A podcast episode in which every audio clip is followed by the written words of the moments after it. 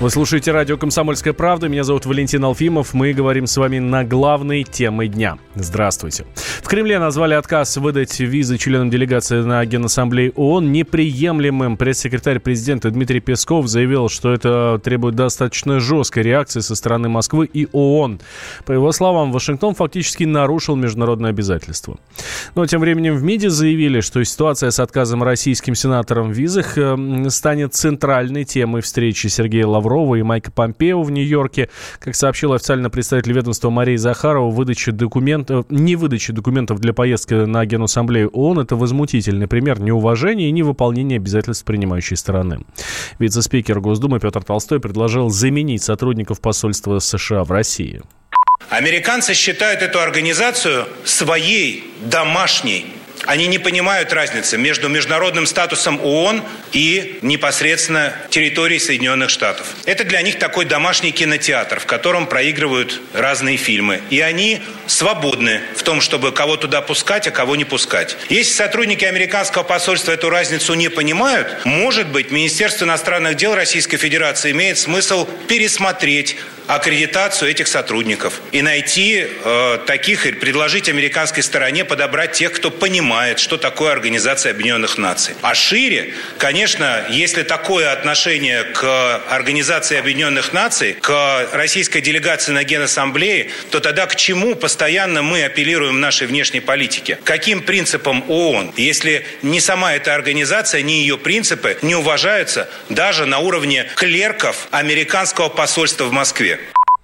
Председатель комитета Совет Федерации по международным делам Константин Косачев рассказал радио «Комсомольская правда», что он тоже попал в число тех, кому не дали визу. Сенатор назвал действия США очередной провокацией.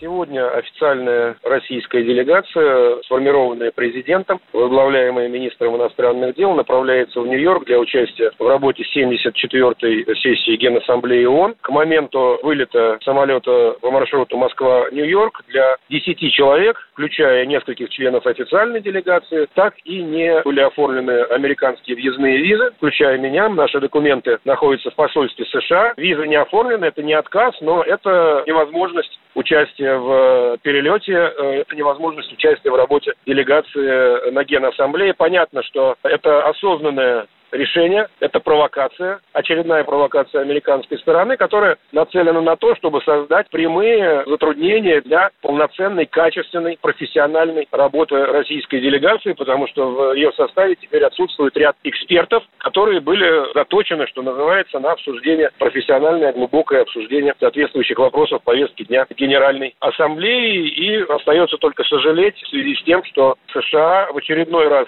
демонстрируют свое неуважение международного права и неготовность соблюдать свои собственные обязательства перед международным сообществом, как страны, являющейся местом расположения штаб-квартиры ООН, как страны, которая обязана обеспечивать нормальные условия для полноценной работы всех национальных делегаций. Этого сделано не было. Политолог-американист Сергей Судаков э, считает, что нужно реформировать ООН и менять страну, которая проводит Генассамблею.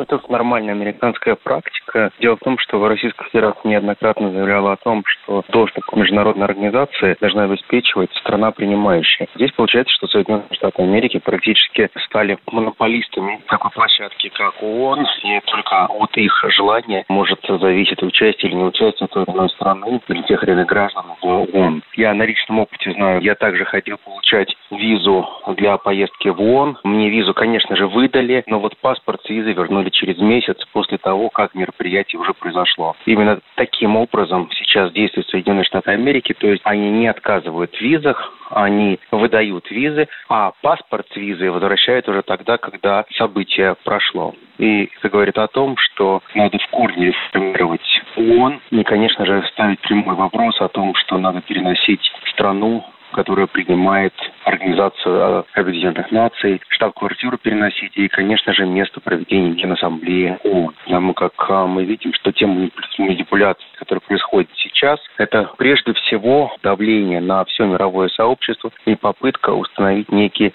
новый мировой порядок, в котором нет значения мирового права, нет значения каким-либо договоренностям, а есть только правила диктата сильного, каким Соединенные Штаты Америки сами себя провозгласили, только потому, что они практически монополизировали право на проведение Генеральной Ассамблеи ООН.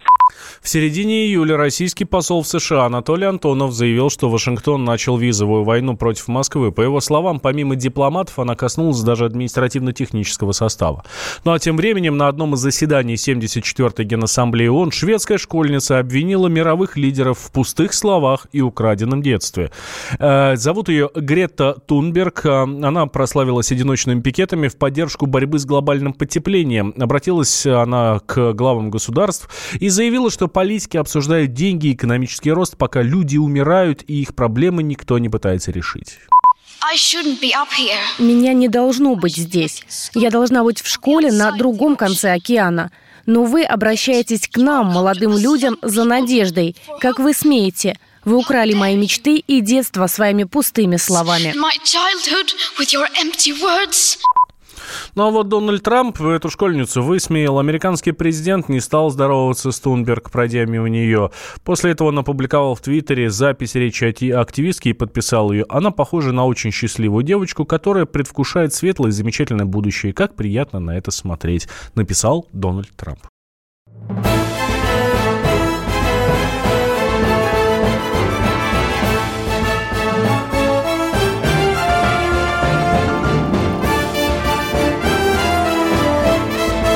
Осень. Пора перемен. На радио «Комсомольская правда».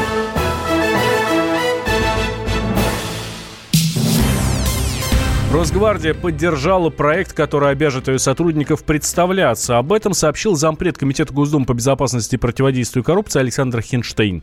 По его словам, сейчас дорабатываются все детали.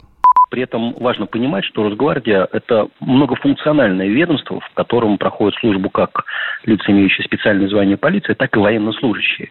И для нас очевидно, что сотрудники, тем более военнослужащие Росгвардии, не должны представляться э, при реализации всех имеющихся у них полномочий. А закон э, на сегодняшний день им определил аж 31 полномочия. Поэтому сегодня вместе с коллегами из Росгвардии мы и определяем – при реализации каких именно полномочий сотрудники э, должны представляться, когда они обращаются к гражданину. Для нас очевидно, что речь в первую очередь должна идти о тех задачах, э, которые Э, смежны с задачами органов внутренних дел. Ну, в первую очередь это касается подразделений неведомственной охраны, сотрудники которого находятся в единой системе дислокации сотрудниками органов внутренних дел и также, как экипажи полиции, приезжают по вызовам через 02.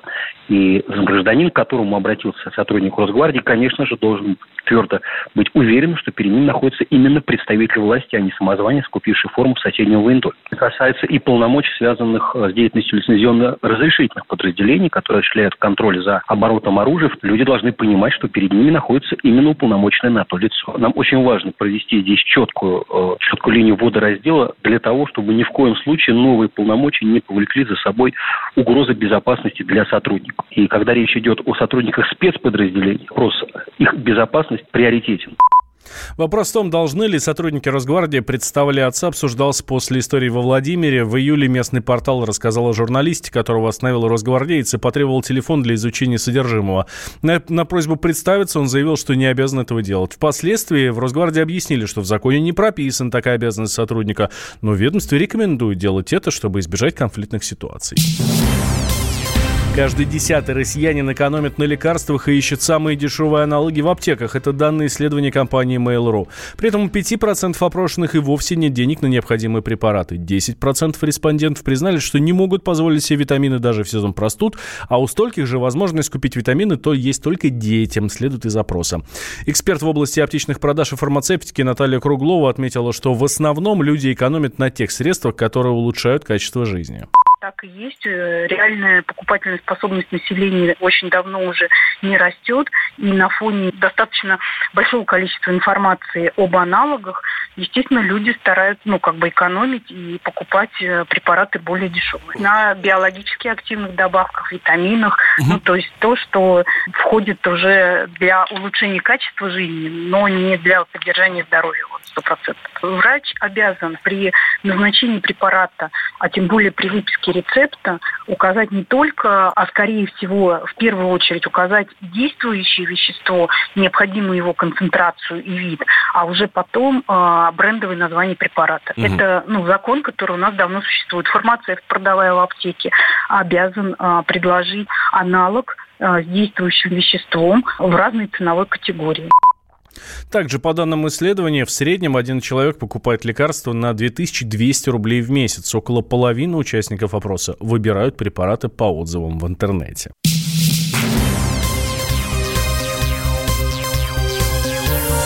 Темы дня. Вы слушаете радио «Комсомольская правда». Меня зовут Валентин Алфимов. Бывший мэр Новокуйбышевской Самарской области умер после попытки покончить с собой. Врачи до последнего пытались спасти Владимира Фомина. Ему было 57 лет. Незадолго до смерти он уволился по собственному желанию. При обыске его квартиры следователи нашли 13 видов огнестрельного оружия, якобы для охоты. С подробностями наш корреспондент Михаил Горюнов. Сегодня утром в Новокуйбышевске, в поселке Гранный, произошла трагедия. Жена бывшего мэра Владимира Фомина обнаружила его в их собственном доме с огнестрельным ранением. Мужчину доставили в больницу, его пытались спасти на операционном столе, но ничего не получилось у медиков. И основная версия следствия, что это самоубийство, вот сейчас гадают, что стало причиной. Кто-то профессиональную деятельность приписывает, кто-то криминальные какие-то вещи. Но все гораздо прозаичнее, и с криминалом он не был связан, как говорят и наши источники, и официальные лица. Дело в том, что он болел несколько месяцев, он с июля был на больничном, еще до того, как в декабре стал мэром, испытывал серьезные болезни с сердцем. Вот нам об этом рассказал в том числе и хорошо знакомый с деятельностью Фомина Сергей Советкин, активист Куйбышевского района. Мы с ним много общались, вот конкретно с ним, потому что я знал, что его выберут, назначат этим главой. Но у меня сложилось впечатление, что он грамотный, спокойный такой человек. Ну, чувствовал все равно какая-то нервозность определенная все равно была. Нет такого, что вот когда идут, тут и горят глаза, допустим. Вот человек хочет, вот, допустим, ну, не было такого, не, не проявлялось его поведение перед этим конкурсом, что вот он, он сильно сорвался на эту должность, очень сильно переживал за результаты. Не каждый день становится человек главой, пусть даже такого относительно небольшого города, как Новокуйбышев. Потом ушел, вот я не удивлен. Я знал о его проблемах здоровья, об этом все знали. Он долго лечился, будучи директором, много денег действительно на это потратил на лечение, на все. Все знали. Да, были на него давления. Конечно, ему были какие-то звонки, может, разговоры. По-моему, главная причина это, да, состояние здоровья. Отметая всякие криминальные версии, что его там убили, что там и так далее, это исключено. Не то место, за которое бороться насмерть можно, понимаете, не то. Но также отрабатываются другие версии сейчас, другие причины. То есть то, что это самоубийство, это практически не подлежит сомнению. Причины пока выясняют следователи. Дома у него было изъято несколько единиц оружия. Вот это тоже большой вопрос поставил в расследовании, но правоохранители говорят, что это все легальное, он просто увлекался охотой. Михаил Горюнов, Комсомольская правда, Самара. В России появится идентификация мобильных абонентов по лицу и по голосу. А, по данным СМИ, такую систему готовит Ростелеком. Предполагается, что она позволит ускорить внедрение виртуальных сим-карт. Ведущий аналитик Mobile Research Group Ильдар Муртазин считает, что новая технология будет использоваться в широком спектре услуг.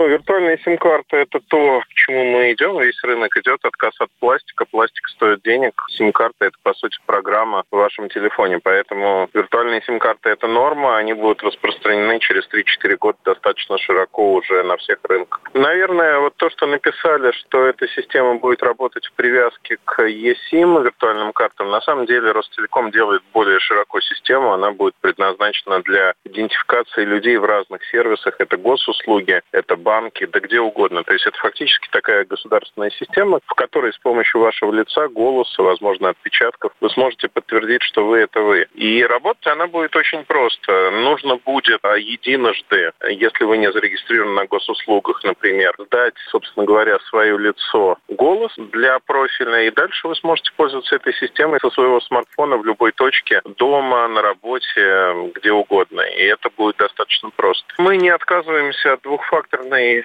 а, авторизации, то есть, по сути, помимо того, что у вас есть лицо, голос, необходимо будет знать, например, пароль. То есть вы не просто будете говорить какие-то фразы, ничего не значащие, вы, скорее всего, будете говорить фразу, которая является голосовым паролем.